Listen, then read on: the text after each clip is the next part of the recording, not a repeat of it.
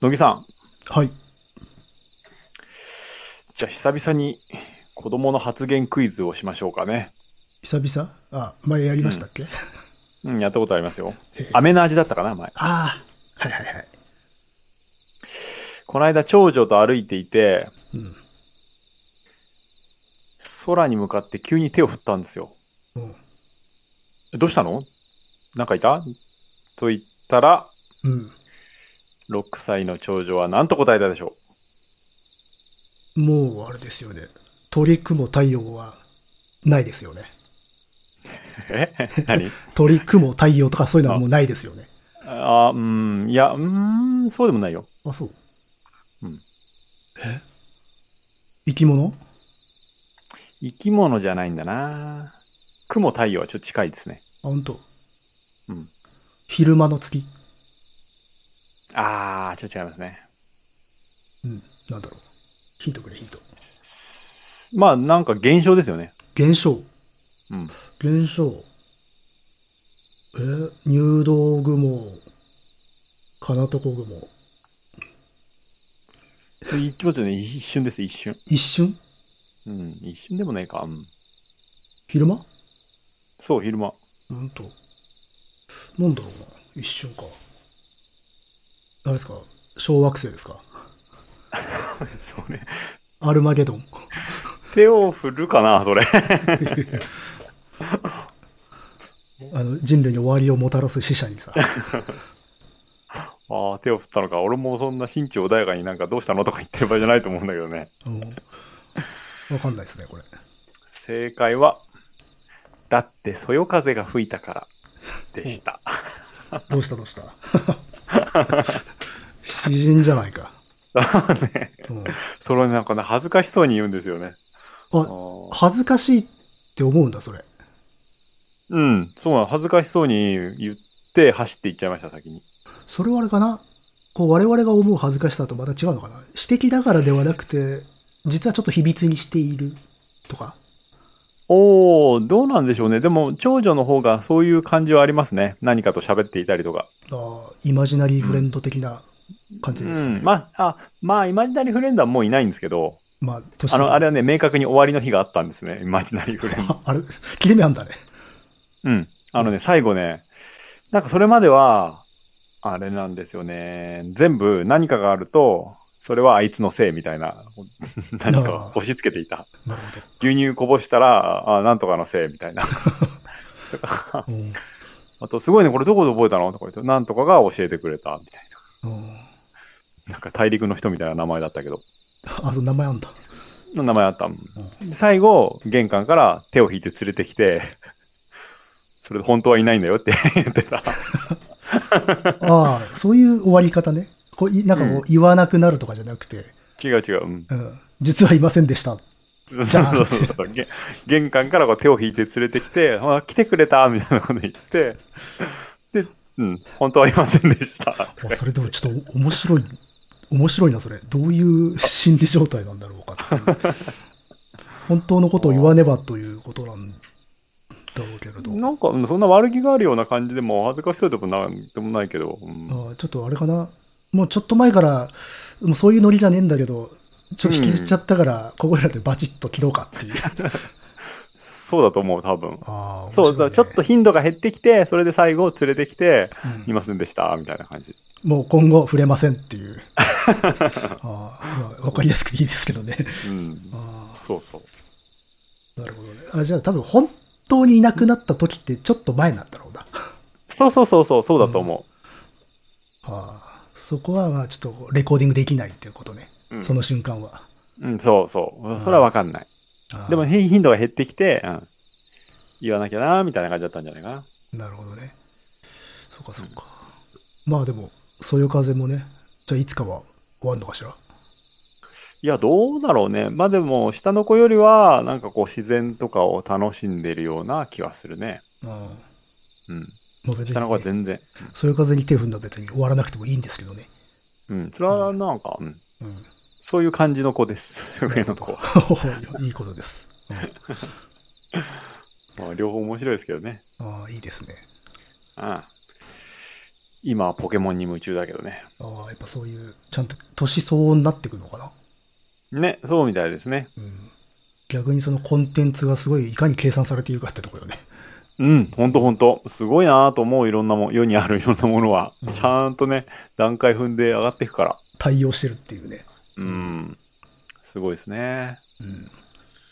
うん。恩恵に授かっております。うん。このコロナ禍にアマプラとかあってよかったなみたいな感じですね。そうね。い一番 助かってますね、あれは。うん。ね、本当だね。てなわけで、はい。そろそろ始めていきましょう。はい。カエサルの休日です。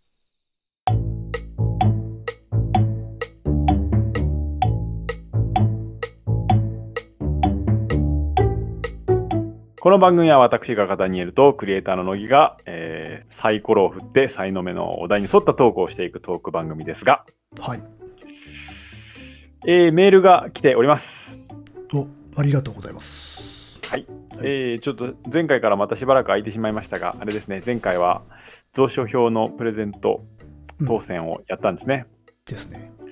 えーそちらの、まずは、えーダブルチャンスで当たった、えーイージーさんから来ましたね。えー第114回拝聴して慌ててメールいたしました。なんとダブルチャンスでの蔵書票当選ありがとうございます。いやー、まさか当たるとは、てんてん。光栄です。とても嬉しいです。なんというかずっと楽しませていただいていながらお便りや感想などできていなかったのですが、かっこツイッターでは時々いいねをさせてもらっております。うん今回は遅ればせながらのリスナーとしてのご挨拶のつもりで蔵書票応募をさせていただきました。なんとダニエルさんもスバル好きとのこと。私の今の愛車はこれっていいのかな？ん いいんじゃないですかね。インプレッサです。あーインプレッサですね。外れました。僕、レボーグかなと思ったんですけどね。でも、やっぱ走りに特化したような感じですね。インプレッサかっこいいですね。僕も乗りたい車の一つですよ。なるほど。わからん。ということで、はい。えー、お名前、お送りいただきました。えー、気長に、そして楽しみにお待ちしております。ありがとうございました。という、えーお礼のメールをいただいてしまいました。ありがとうございました。こちらこそ。はいありがとうございます。えーまた、いつになるかはまだちょっと未定なんですが、えー必ず送りますので、えー待ってくださいね。ありがとうございます。えーそして、こちらは、えーオリジナルの方が当たった方からのメールです。ダニエル様、乃木様、こんにちは。バオバブの木の下転がる、マダガスカルの毛玉です。蔵書票当選嬉しいです。ありがとうございます。このようなプレゼント企画で当たった試しがなかったため、えー作業中に配信を聞いていて、おおと声が出てしまいました。どんなデザインの蔵書表が届くのか今から楽しみです。本業に差し障りないよう、え急がずによろしくお願いいたします。職人的についてのお話、お答えいただきありがとうございます。乃木さんのおっしゃった、塊と分散の話は自分自身が言葉にできずふわっと考えていたことと重なる部分があり、なるほどなぁととても腑に落ちました。ダニエルさんのおっしゃっていた通り、アートにおいての工芸の位置も近年は超絶技巧などが注目され変わってきていると思うので、この先もどのように変化していくのかを見ていくのも楽しみです。最後になりましたが、たくさんのお便り読み上げお疲れ様でした。これからも配信楽しみにしています。それでは。ということで、えー、マダガスカルの毛玉さん、どうもありがとうございます。ありがとうございます。えーこちらもまたいつなるかはちょっと未定ですけれども、必ず送ります。今ですね、結構何パターンか考えてるんですよ。うん。えっ、と、まあ、最終段階3段階ぐらいまで、あー3パターンぐらい考えたところで、ちょっと乃木さんと相談しようかなと思ってます。あ、いいですね。うん。うん。うん。2つぐらいを一緒に考えるのもいいかなと思って。ですね。うん。少しは働かねえとな。私も。頼むよ。そうだよ。後で、なんか送ろうか。あ、マジですか？だんだんね、イメージがね、まとまってきてはいるんです。いいですね。最終的な決断は乃木くんにしてもらおうかな。おお、そんないいんですか、大役を。うん。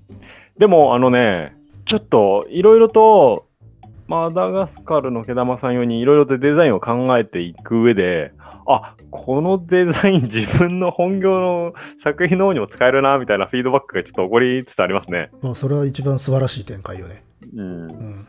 共作。なので、うん、そうそうそう。あこういうイメージで自分の作品の方も作ってみようという感じで、うん、なっているね、なってきたね。うん。新しいなんか展開というか、これまでいなかったことだね。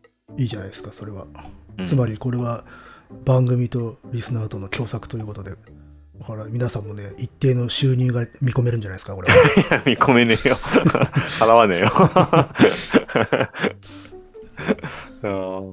えーっと、はい。こちらも感想メールですね。ダニエルさん、乃木さん、ケイスケです。感想をお伝えします。第114回の超メール会。カエサルの休日という屋根の下に集まった人たちの話、すごく面白い回でした。趣味や職業や語り口がそれぞれ個性的。自分の生活のどこをピックアップするか、どのように紹介するか、そのどちらもが面白くて、美味しいと聞いていて感じました。都築恭一さんが編集した捨てられない T シャツという本を思い出しました。メールマガジン上で読者や業界人から T シャツの写真と一緒に本人の人生を募ったという企画の本なのですが、お題とかけ離れて全然 T シャツと関係ない話が繰り広げられてそれが面白いのです。この第114回は繰り返し聞いて刺激にしたいと思います。お読みいただきありがとうございました。ではでは。ということでありがとうございます。ありがとうございます。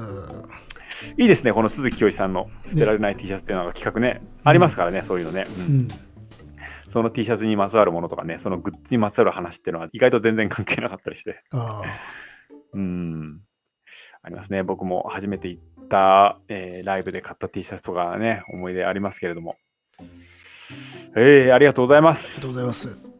そして、こちら、オトさんですね。すごいいっぱいあるな。うん。はい。乃木さん、ダニエルさん、いつも楽しく聞かせていただいております。こちらへのメールは初めてです。メールを送ると必ず読まれるという若干ホラー感があり、読み上げられたいわけではないのに読み上げられてしまうというのが正直恥ずかしくて躊躇していたのですが、今回は教えていただきたいことがありましたので、思い切ってこちらへ送ることにいたしました。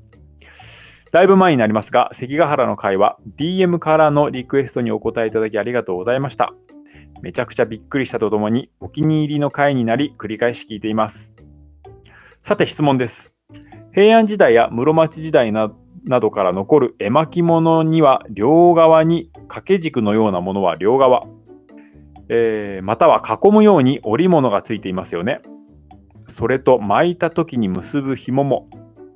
これはその品ごとにオリジナルで織られたものなのでしょうかまた現存していて例えば美術館や博物館で見ることのできるそれらは当時のままなのでしょうか展示品で壁掛けの状態の場合は囲む織物全体を見ることができるので意外と綺麗に残っている印象で書かれた絵や文字は霞んでいたり消えかかっていても周りの織物は色合いもよくわかり文様などもはっきり見えたりするのでこれは当時のままなのか後世になって修復しているのかと毎度疑問に思ったまま家路についている次第です。絵巻物はメインの場面を長く広げて展示されていて、えー両側は巻かれた状態になっているので一部しか見ることができないのですがとても綺麗に残っているものもあったように記憶しています。紙と織物の、えー残存期間どれぐらいの年月持つのかの違いかもしれませんがどうなんでしょうか、えー国宝が大好物なので先日京都国立博物館の国宝展に行ってしまったんです。そしてまたこの疑問が湧き起こりましたので冷めないうちに送ることにしました。大した知識もなくただ見に行くのが好きなだけなので基本的な質問で恐縮ですが教えていただけると次回からすっきりと鑑賞できますのでよろしくお願いいたします。これからも更新楽しみにしています。ということでいただきましたが。ありがとうございます。ありがとうございます。巻物の側ですね。うんあれらはさすがにオリジナルって残ってるんですかね。うーん。基本的に絵巻物ってほら、例えば江戸時代とか、うんああのの後の時代で修復入ってたりはするから、修復入って、そう、あの、貼り貼り付けてるのとか見たことありますね。剥がしちゃうからね、あれ。うん、そう修復すそうそう。るときに。剥がして新しいものに貼り付けてるのは確かに僕も見たことあります。でも全部なのかどうかわかんないね。そう。だから、本当に完璧に全部が当時のままっていうのはなかなかないんじゃないですかね。多分ね。多分。あのね、それこそあの、弾丸とかさ、あと、うん。修復の時に順番ミスっちゃうなんて話はそう。ね、昔あの、暴行の時に、暴行襲来言葉かなんかの時にしたけど、はいはいはいそういう言葉あるからね。うん。僕もおそらくはあれは、ほとんどが後からのものなんじゃないかな。修復時に貼り付けたものなんじゃないかなという認識でしたが、あの、西洋の作品もキャンバス一回剥がして新しい木枠、頑丈な木枠とかにつけたりするので、まあ、そのようなノリで多分、側の問題として処理するんじゃないかなとは思っています。まあ、あとは、展示だと、レプリカが多かったりするし。うん、そうですね。本物はしまっといてっていう。で、まあ、たまにその、本当にこれ本物っていうのを出すときはもう特別でみたいな感じに。あの、やっぱり外側は展示するときにや何かしら負荷がかかるので、うん展示方法で様々ありますが、なので、多分そこは本物残ってても使わないんじゃないかなとは思いますね。うんうんまあ、いずれにせよ、こう、全くの修復なしで現存しているものって多分ほぼないでしょうから、と思います。うん、と思います。ただ、私もその、さほど詳しくないので、うんなかなか確たることは言えないんですが。うん。うんでも一番外側のものなんで、多分ダメージは一番大きいんじゃないかなと思います。とね、しかもまあ、特に絵巻物だとあれ本当手に取って置いて、ね、こう、広げて少しずつ見るっていうもので、割と動かされるっていう。うん。うん。あの、どこかにね、こう飾って見るっていうものではないから、痛みは激しかったんじゃないかなと思いますよ。うん。まあ、もちろん奉納物とかだったらめったに触ることはないでしょうけど、うん。紙はどれぐらい持つのかっていう。2000年ぐらいは持つのかな？一応。中国の全巻だったかな？そんくらいのものと言われてるのがありますよね。うんまあ、つったってその、完全にその、そのままっていうわけではなくて、か何かが書かれてんなレベルだったらそれぐらいは持つんでしょうけど。保存状態とか気候とかね、状環境によりますので、そこら辺はちょっと一概にはうん。ねって感じですかね。うん。はっきりしませんが、僕らの答えはそんな感じで。そんな感じで。多分、はい多分さすがに側はきついんじゃないですかねっていう。多分きついですね、とそこは。うんうんじゃあメールもう一ついきますか。お、まあなりましたか。素晴らしいですね。えダニエル様、乃木様、こんにちは。今年に入ってカエサルの休日を聞き始めた YK と申します。作業中やウォーキングのお供に聞いています。カエ散歩してます。プレゼント企画から完全に外れた時期にメールを送っていますが、次のプレゼント企画があれば応募したいと思いますので、ぜひ2回3回とやっていただければと思います。さて、ここ最近ダニエルさんが進撃の巨人を見ている話をされていましたね。かなり熱くなっておられたようなので、そんなに面白かったっけ？と思い、再度原作を読み直しました。かっこアニメじゃなくてすいません。猿巨人が出てくるあたりで止まっていたので、もう一度一巻から読み直し、最終話まで一気に読み進めました。ダニエルさんが寸止めされているのがよくわかるほど先が気になるストーリーになっており、僭越ながら私も心臓を捧げてきました。そして圧倒的な最後を迎え、感想を大声で言いたいのですが、てんてんてんネタバレになるのでやめておきます。アニメは原作とは違う終わり方をするかもしれませんしね。ただ、途中で読むのをやめていた期間もありますが、長年にわたりエレン・ミカサ、アルミンや調査兵団の活躍を見てきたので、漫画が終わることによるキャラクターとのお別れに寂しさを感じています。自分が調査兵団になり、彼らをそばで見ていたそんな気さえしています。笑い。それくらい魅力的なキャラクターたちでした。また、長期間の連載でしたが、初めから終わりをある程度見据えて描いていたのに感心しました。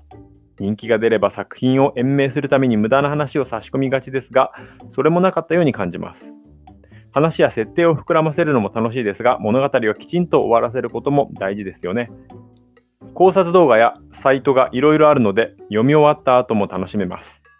ぜひアニメを見終わった後のダニエルさんの進撃感想会もお待ちしています。そしてこれはネタバレにはならないと思いますが、単行本には本編の後に様々な嘘予告があります。その中に、進撃のスクールカーストと呼ばれる進撃の巨人本編に登場する一部のキャラたちが高校に通いスクールカース、スクールカートん？されたらどうなるかという物語です。これが一見本編とは一切関係なくただのおふざけかと思いきや、実はこれに一番感動してしまったのです。本編のハードな終わり方でギスギスしている心を癒してくれたというのが適切かもしれません。なので、アニメを見終わったらぜひ原作にも手を出してもらえるとより楽しさが増すかと思います。長々と多文を書いてしまい申し訳ありませんでした。カイサルを聞いたことで進撃の巨人を最後まで読むことができたので感謝しております。これからの配信も楽しみにしています。それではまた。いってらっしゃい、エレンということで、えーいただきました。ありがとうございます。はい。いや、もう、この メールをもらって読んでるときは、もう、ドキドキしちゃったよ、ちょっと。あネタバレが来るんじゃないか？って。そうそうそう、だ大丈夫かな？俺、この人、俺が途中で やめてるってことを 分かってるかな？みたいな。アニメまだ途中だってこと分かってるかな？みたいな。もうドキドキしながらあー読んだけどね、大丈夫だったよ。おいいじゃないですか、同志が。ね。いやー、そうなんですよ。いやー、もうね、やっぱ長いからさ、冬まで。もう何度もこの原作に手を出そうかと、嫁さんと話をね、いろいろしたんだけれどもね、やっぱ待とうということになって、待っているわけですよ。なかなか大変だな、漫画まで行くの。ああ、そうね。まあ、ファイナルシーズン、冬から始まってね、まあ来年とかに終わって、それからだからね、でも楽しみだわ。いろいろね、あの、ネットフリックスとかでアニメをまたね、いろいろ見てはいるんだけれども、うん、やっぱりね、巨人待ちですよね。そうですか。はい。それはもう本当に終わったら反省会だな。うーん。あれ、あれだよ。エヴァンゲリオンも俺あれだよ。上波球見たよ。もう残りはね、一つですね。シンだけです。もうな、なかなかきついわ。もう義務化してるじゃないですか。いやもう、Q を見た段階で結構、ああ、もういい、これで終わりでもいいかなって思ったんだけどね。うん、まあ、そこは委ねますよ。うーん。まあ、いろいろ見てはいるけどね。頑張って俺、マドカマギカのさ、まあ、外伝みたいなやつ、マギアレコードっていうのをずっと見てたけど、うん。いい加減、つまんねえってことに気づいたね。あの、ん？結構前から気づいてはいたんだけど、ああ、私それ見てないからな。うん。あれはね、見なくて大丈夫です。あ、そう。うん。いや、前のさ、あの、魔法少女マドカマギカがすごく面白かったからさ、うん。いや、楽しみに待って、見始めて、見てたんだけど、ちょっとどうもね、面白くないんだよね、やっぱり。うん。なのでね、ちょっともうやめようかなっていう感じだな。まあ、見切りはね、つけるのは、なかなかね。う。うんん。でも、前のシリーズ、最初の一番最初のシリーズに出てきたキャラクターたちも出てくるんだよ。うん。メインは違うんだけど。だから、なんか、また秘密があんのかなとか、思っちゃうと気になるは気になるんだけどね。うん。まあ、前のシリーズありきでいいって考えるとね。うん。マギアレコードだけだと、ちょっと全然面白くないなって感じだな。なるほど。うん。最近はすっかり、アニメ通になりましたね。いやいや、す、す。ってことでもないけど。うん。まあ一応ね、見たいなと、いろいろ見たいなと思ってるけどね。うん。そっちはどうですか？アニメは、スーパーカブを途中まで見たな。ああ、うん。カブってあの、バイクのカブでしょ？そうそうそう。なんかバイク好きの感じが伝わるとかなんとかって。そうかな。なんか逆に、レビュー等を見ると、うんあの、厳しい意見も多いね。あ、そうなの？うん。まあ、わかんない。あの、僕はまだ話が全然ドライブするところで止まっちゃってるから、うん。なんかだいぶテンション変わるみたいね、途中からね。うん今、今んとこ割といい感じなんだけど、うんっていう。うん。なんか前半、そう、前半の評価いいよね。そうそうそう。そうらしいね。なので、逆にそういうの聞いちゃうとね、足取りが鈍くなるわなっていう。うん。確かに。ですね。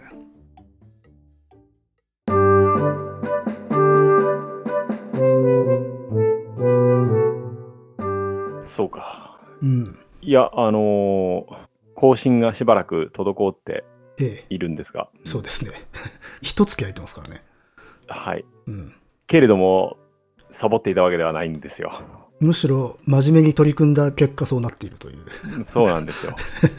非常にうん真面目に取り組んでいるんですね。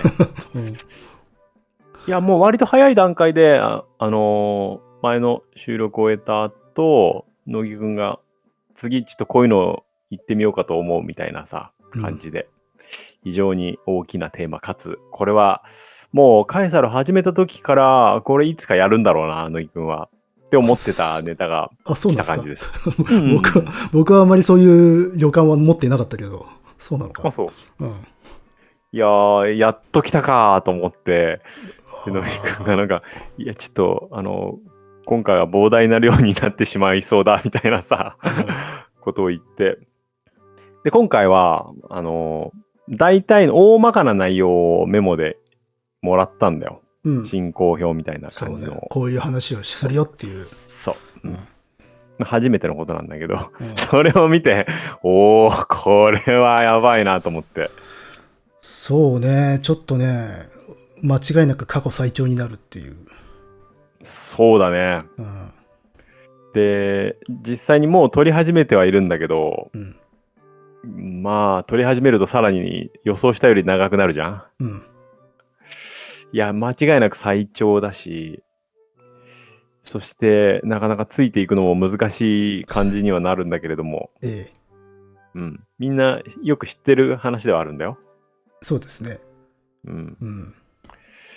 だけれども、より細かく知らなかったようなところまで救っていくと、こうなっちゃったっていうそうね。大長編になっているわけです。なので、ええ。まあ、分割して、そのうち配信という形になるかなと思うので、そうですね。連載みたいになっちゃうかもしれない。うんうん。これは、なので予告ですか？予告ですね。いや、もう撮ってるんだが、さっきも言った通り、うん終わらない。撮り終わらないということで、これはもうそう、釣りが終わるまでに、どれぐらいかかるかわかんないから、とりあえず、あの、もうメールなどもあるし、一旦ちょっとね、予告編を撮ろうじゃないかということで、うんこういう形になっていると。はいうんそうなんですよ。ええもうネタを割れてもいいんですけどね。うん。ああ、そうですか。ええじゃあ、そちらからお願いします。あれです。次回はね、第三帝国の誕生という、まあ、タイトル仮ですけど、はい。神聖ローマ帝国。で、2番目はドイツ帝国。ムツゴロウ王国は入んないですか？ムツゴロウ国入んないですね。まだ建国されてない。それを引き継ぐものとして、俺たち第三の帝国。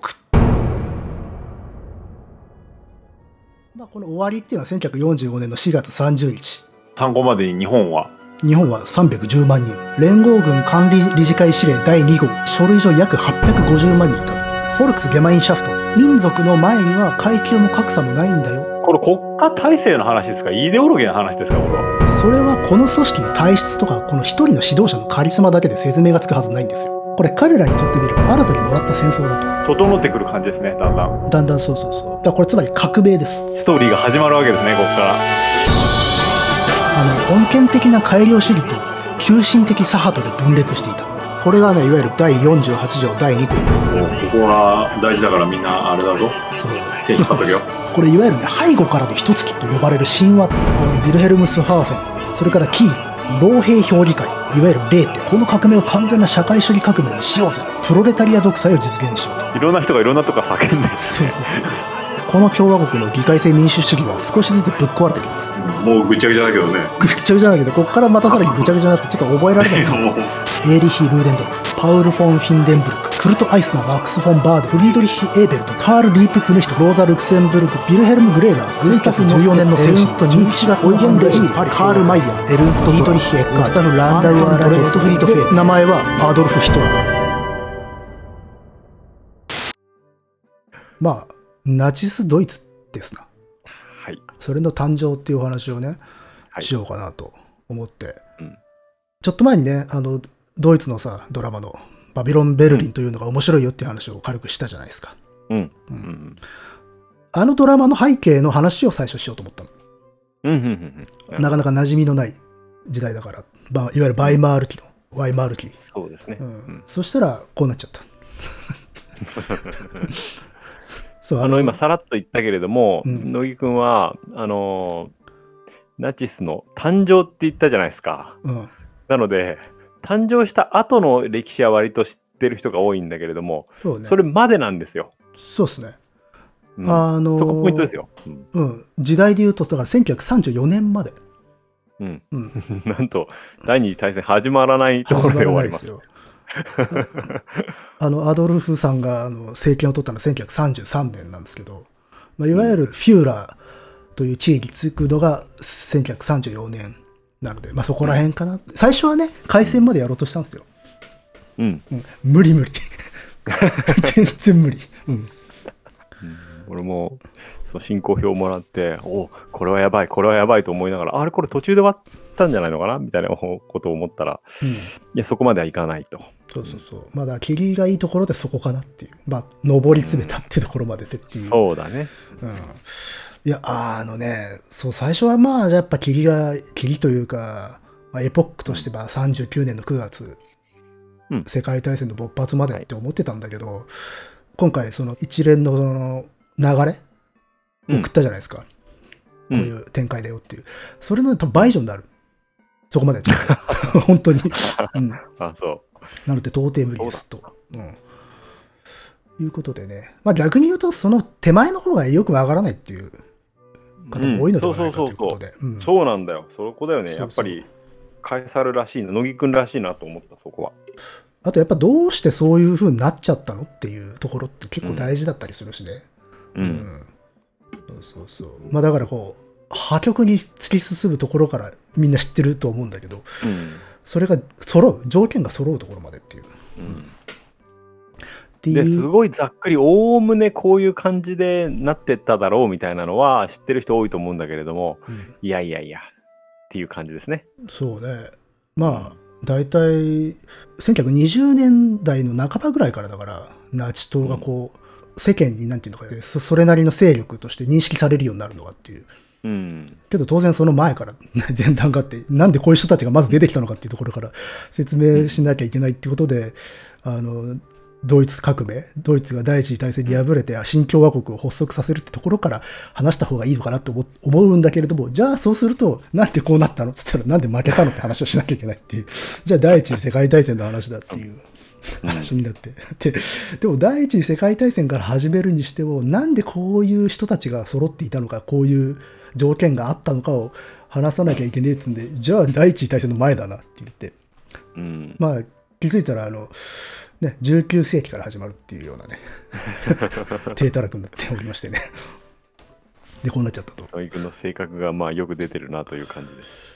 おおむねでも、やっぱこういろいろとね、読んだりするけれど、そこら辺から語るっていうのは多いですよう。ん。うん。うん。そうそうそう。まあ、そのどこからを起源とするかっていうこと自体がそもそも研究の対象だったからね。うん。まあそこら辺の話も一応したけれどね。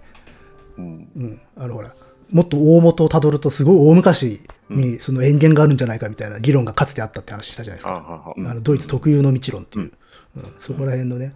でもそれ額面通りやっちゃうとね、本当にもう、あのルターとかになっちゃうから、うん。それはさすがに無理ですよねってことで。まあでも、あのー歴史を学ぶっていうのはこういうことだなっていうのは思いますよ。なぜとかさ、うん。そういうところに、結果だけは知ってるけど、その、ねなぜっていう、うん、それまでの道筋、それを学ぶことこそがやっぱり歴史を学ぶってことだなと思う。そう。改めては思ってるね。うん。そのなぜを問うと問うとこうだからであって、じゃあこうだからっていうのはなぜそうなのかってなるとまたね、つってどんどんどんどん遡ってしまうというか。ですよ。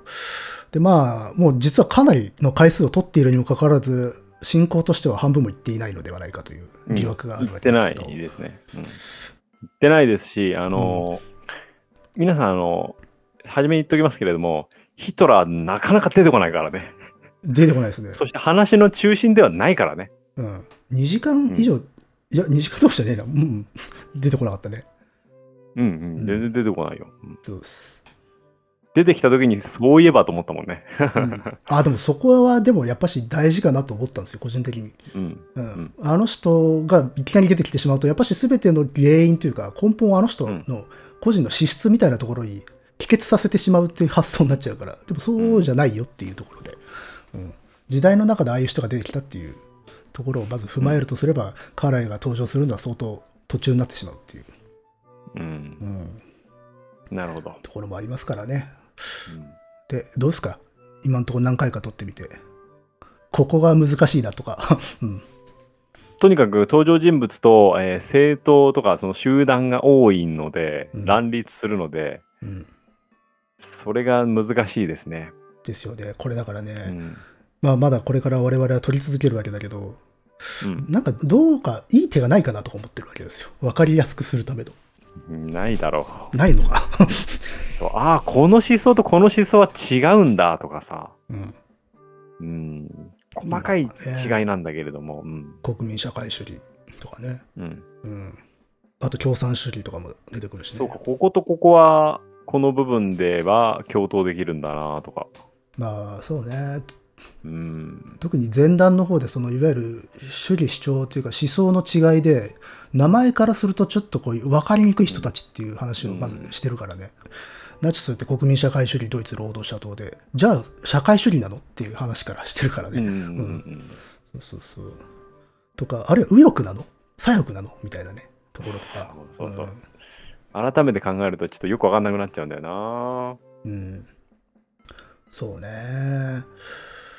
だからこうそういう用語とかをなんかこうテキスト的にまとめた方がいいのかなとかいろいろ考えちゃったりはしてるよね。うん、うん。そうそれがあるとわかりやすいけどうん。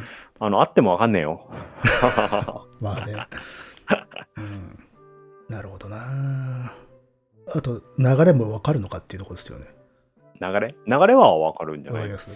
あ、ならよかったです。いやいやう。ん結構ほら、あの、わかりにくくなること承知でさ、時系列的に喋ってるから、うんうん。あっち行ったりこっち行ったりするから。そううん。うんうんうんで大まかな流れもまあつかみづらいといえばつかみづらいけれどもうん。でもそこをつかむので精一杯でではあるな、うんああ。あと大きな流れ自体っていうのがあるのかどうかもちょっとよくわかんねえしなまあね。うん。うんあの、まあもちろん、しかも省いてるとこもあるしね。うんうん。まあ基本的にだからその舞台、ベルリンを中心とする共和国の話と、あとバイエルンのミュンヘンの話とこう交互に入れ替わるような感じでね、展開をしてるけど、まあそうそうそう、うん。そうそうだね。時として絡みつつとかね。地理的に確認しておいた方がいいかもしれないまずは。地図はあった方がいいですね。あった方がいいね、うん。と思うそう。あの、バイエルンってどの辺？とか、ミュンヘンってバイエルンのどこら辺とかね、ううんん、あとはまあ主要な都市、あとベルリンとの関係とかがね、大事そうだね。周りの、うん、諸外国もあちょっとあった方がいいかもしれないそうね。あの、故郷とかよく出てくるからね。うん。そうそうそう。国境はちょっとね、把握しといた方がいいかな、そうそう。オーバーシュレージエンとか、ザールラントとかね、うん。ルール地方とかそういう、うん、そうなんですよ。あの、音声メディアのつらみですよね。うん、まあこういうのだと YouTube が向いてるのかもしれないけど。うん。ああ YouTube ね。そうなんだろうな。うん。まあいいよ。僕たちはポッドキャストだそうですね。うん。うんいやーなんか質問とかありますか？現時点で。いや現時点で質問ない 今質問しても逆に 混乱するだろまあね。うん。うんいやでもあれですよもうさっきも言ったけど最長だしやっぱ歴史系をね待ってる人は多いからうん。限度はあるのよ。な。ね。でも、あのちょっとじゃあリスナーの皆さんちょっと聞いてくださいよ。あのねもうの乃木くんがね弱気なんだよ。うん。なんかすごいなんかこういやこんなんなっちゃったんだけどちょっとこれは削ろうかなみたいな言ったりいや削んなくていい削んなくていいとかさ。うん。あと一回取り終えた後に、なんか、なんか連絡が来て、ちょっとこれはやり方を変えて、あの、次回、俺ちょっと何 何時間か自分に一人で撮るから、とか言って。いや、でも、大変ね付き合わせるわけですから、これ。うん、そう。あと、いやもう俺的にはこう連発してさ、なんかもう10回でも連発でいったらいいと思うんだけどさ、うん。野木くんが、いや、ちょっとこれは間に雑談とかを、なんか、雑談会とかを挟んだ方が いいんじゃないかな、みたいなことに言うために、いや、大丈夫だからって、なだめるという。いや、もうだからね、どれぐらいの量になるかっていうことをこうね、甘く見てるんじゃないのかなと思って、思ってねすごいんだぞっていう。うんああ、いや、いいよ、いいよ。でうん行くって言ってんだけどね。いや、まあ、だからこれはもう本当あれですよね。まあ、ヨシンバこう配信にこぎつけたとしても、年内に聞き終える人はいないのではないかという。いや、大丈夫、大丈夫。うん、いや、だから本当さ、もう、ちょっと配信始まったらあれだよ。あの、歴史系を待ってる方はね、ちょっとぜひ、乃木くんの応援メールとかを いやいやいや、送ってくれると、あの、ほら乃木、くんも自信が出るんじゃないだろうか。結構なんか弱気だからびっくりしちゃったよ。まあほら、広くいろいろな話をすすするのに時間がを使うならいいんですよ。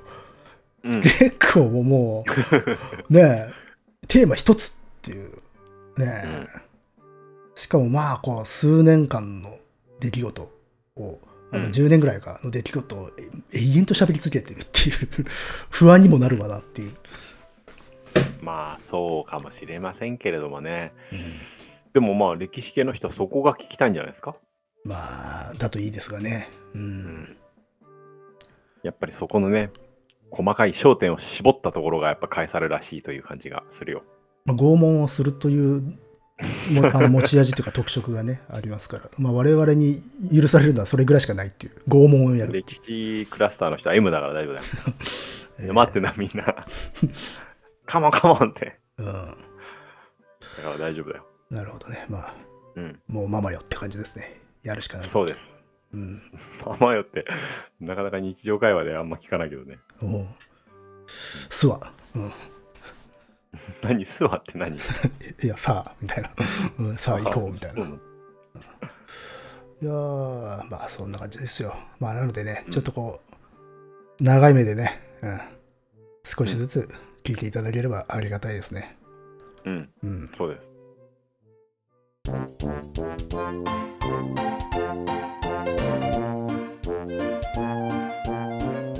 まあ、次は、そういうものを多分、垂れ流すと思いますので、うん。よろしくお願いします。ドロップが来ると。はい。はい。じゃあ、ぜひお待ちください。はい。では、えーご意見、ご感想など、あと、乃木くんへの応援メールなどは、えー、dice.caesar.gmail.com、dice.caesar.gmail.com までお願いします。お願いします。はい。それでは待っていてください。はい。